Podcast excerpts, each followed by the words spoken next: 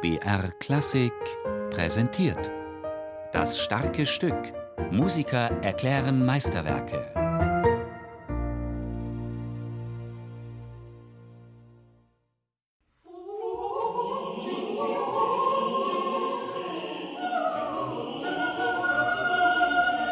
Im Laufe seiner 87 Jahre schreibt Heinrich Schütz vor allem geistliche Vokalmusik auf deutsche Texte.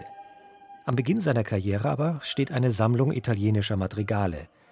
Noch als Student in Kassel und vom Landgrafen stark gefördert, reist Schütz 1609 nach Venedig, um beim großen Giovanni Gabrieli zu lernen.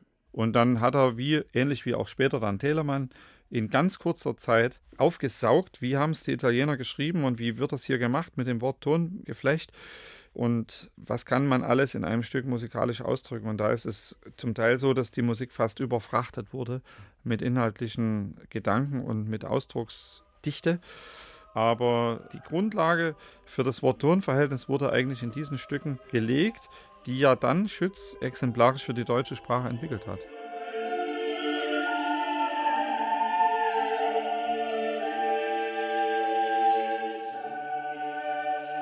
Das Buch italienischer Madrigale veröffentlicht Schütz 1611 als Opus 1 und trägt damit entscheidend bei, die italienische Kunst der Vokalpolyphonie nördlich der Alpen zu tragen. Geschickt und scheinbar mühelos verwebt er Wörter mit Musik, übersetzt Inhalt auf klingenden Ausdruck, schwebend leicht, durchsichtig und mit großer Wirkung. Es dauert nicht lange, bis der mächtige Kurfürst Schütz an den Hof nach Dresden holt die Übernahme der höfischen Musik in Dresden war so ein Schritt, wo er ja Jahrzehnte dann gewirkt hat, wo er eine italienisch angehauchte Musik schreibt, die aber deutschen Text hat, nämlich die Psalmen Davids, aber auch sehr viel Repräsentation beinhalten. Pomp, große Besetzungen, vierchörige Werke.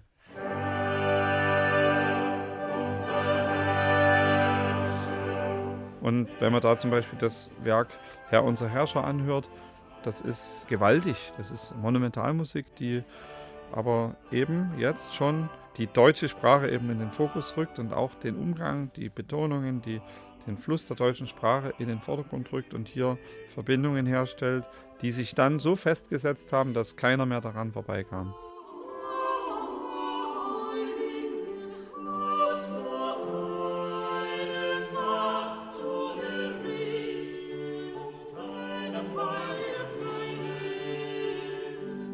Schütz ist schnell weit über die Landesgrenzen hinaus bekannt. Seine Psalmen Davids markieren eine neue Ära deutscher Tonkunst. Der Beginn in Dresden fällt allerdings auch auf den Beginn eines der dunkelsten Kapitel der Neuzeit. 1618 bricht der Dreißigjährige Krieg aus mit verheerenden Folgen. Schrecken und Terror ziehen übers Land, Pestepidemien wüten, gut ein Drittel der Bevölkerung wird dahingerafft, die kulturelle Blüte verwelkt rasch. Das Leben ist geprägt durch die Schrecknisse des Dreißigjährigen Krieges.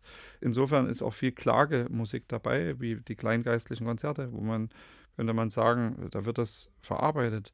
In Eile Gott, mich zu erretten, wird die Not besungen, wird wirklich eine existenzielle Notlage besungen. Und das hat er dann alles wie so eine Zeitreise mitgemacht in seinem Leben.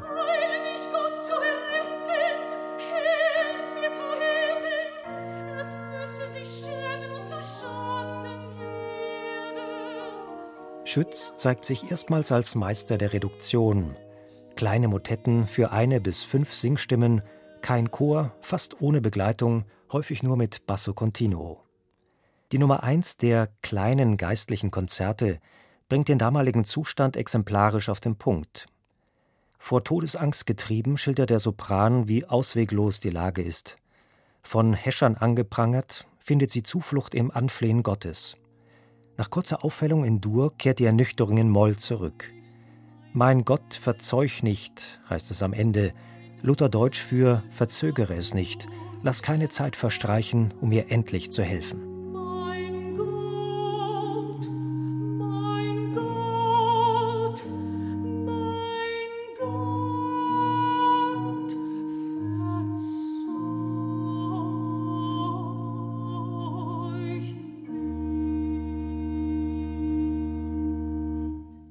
Aber auch diese dunkle Phase geht irgendwann vorüber.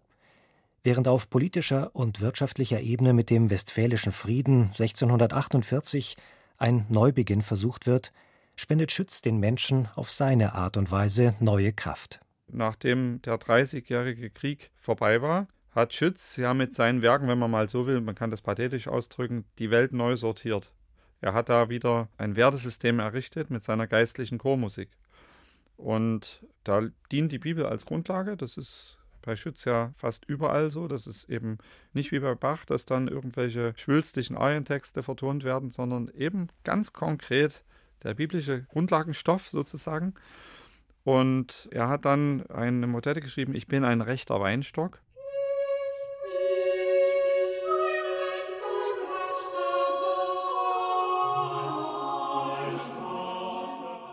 Es spricht in dieser Motette Christus zu den Menschen. Ich bin ein rechter Weinstock, mein Vater ist ein Weingärtner. Und dann hat er am Anfang einen Kanon geschrieben, der ganz kurz hintereinander startet, mit den gleichen Tönen, aber in unterschiedlicher Tonhöhe. Eine Quinte tiefer startet die zweite Stimme. Das heißt, der Sohn, der sich selbst beschreibt, singt die gleiche Musik wie Gott, weil er ist ja Gott.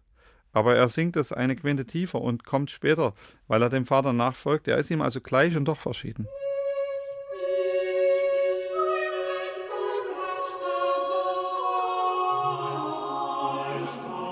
Und dann hat er in der Motette geschrieben, mein Vater ein Weingärtner und an dieser Musik baut er immer so Quartsprünge nach oben und kleine Schritte nach unten.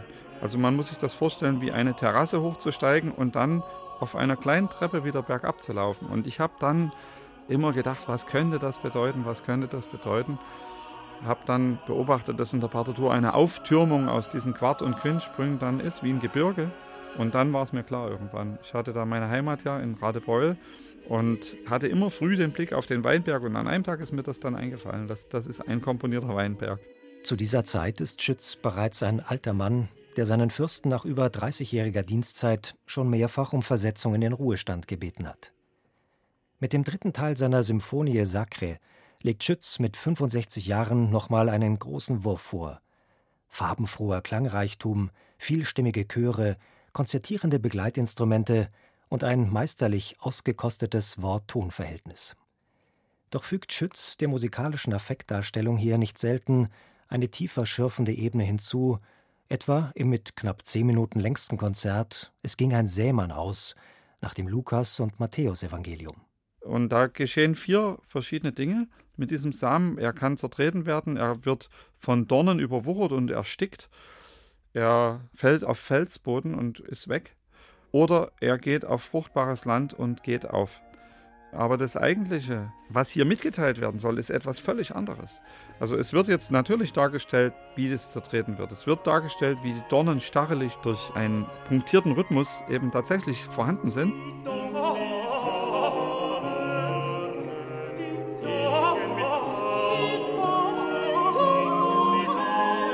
Es wird dargestellt, wie sie vertrocknen, einfach die Musik stehen bleibt. Und es wird dargestellt, wie der aufgeht, also wie ein Knopfdruck die Musik explodiert an einer Stelle. Aber darum geht es gar nicht. Es geht darum, wer Ohren hat zu hören, der höre.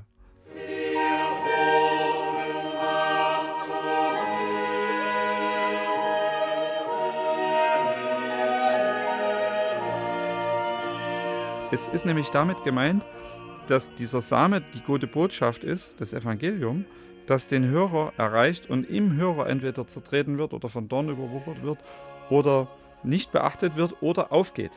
Und es soll aufgehen. Deswegen heißt es immer, wer Ohren hat zu hören, der höre in unterschiedlicher Form wird das vertont. Und am Schluss wird es so vertont, dass erklärt wird, was Hören ist. Es wird der Hörer an der Nase rumgeführt. Es wird mal laute Musik gespielt, dann plötzlich ganz leise Musik.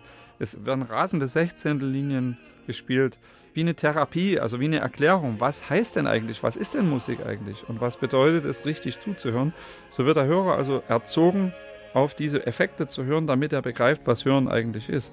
Auch in den letzten 15 Lebensjahren, in denen sich Schütz nach Weißenfels, den Ort seiner Kindheit, zurückzieht, schreibt dieser große Meister des Frühbarock weiter.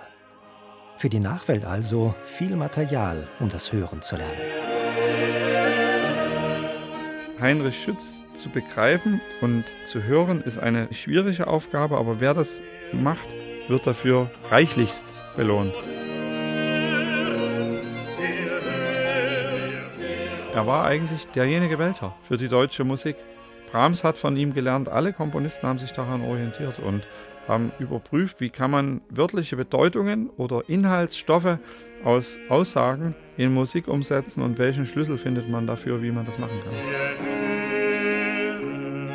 Es ist herrliche Musik, steht Bach nichts nach, kann man einfach nicht anders sagen.